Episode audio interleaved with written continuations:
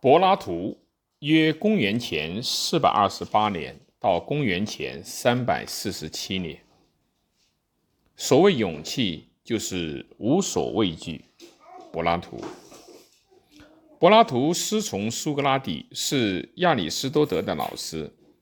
柏拉图的思想体现了远大的视野和创造力，因此他在奠定西方思想的三巨头中位居第二。柏拉图出生于雅典的一个贵族家庭，他的宗族可以追溯到雅典的最后几任国王。他是平民苏格拉底的门徒和忠实的信仰者。苏格拉底拒绝服从命令，引进新神，或言行不公、毒化青年的罪名，于公元前三九九年被迫自杀。柏拉图对雅典蛊惑人心的民主很是失望，于是远走他乡，前往意大利和希拉库斯扎。公元前三百八十七年，在返回雅典后，他建立了学院，这里锻造了下一代伟大的思想家，其中亚里士多德是最为耀眼的明星。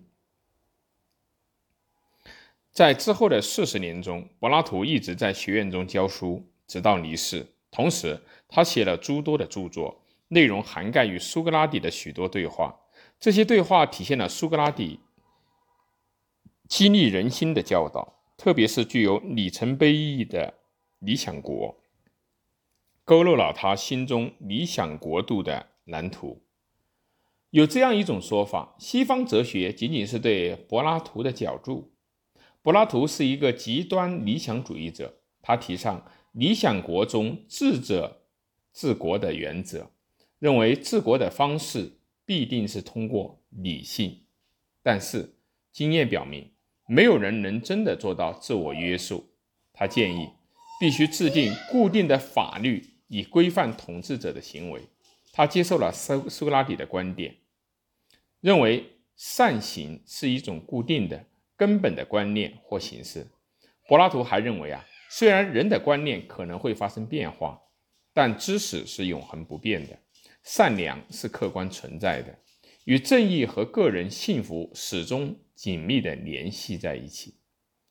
柏拉图作为一位伟大的思想家，他首先提出，人脑实际具有，或者说应该具有的高级功能，包括控制基本的情感。和身体的喜好，柏拉图认为灵魂是囚禁在身体内的囚徒。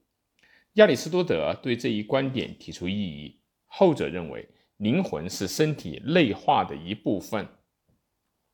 但是，即使他们的哲学思想不尽相同，作为柏拉图的门徒，亚里士多德十分尊崇他的导师。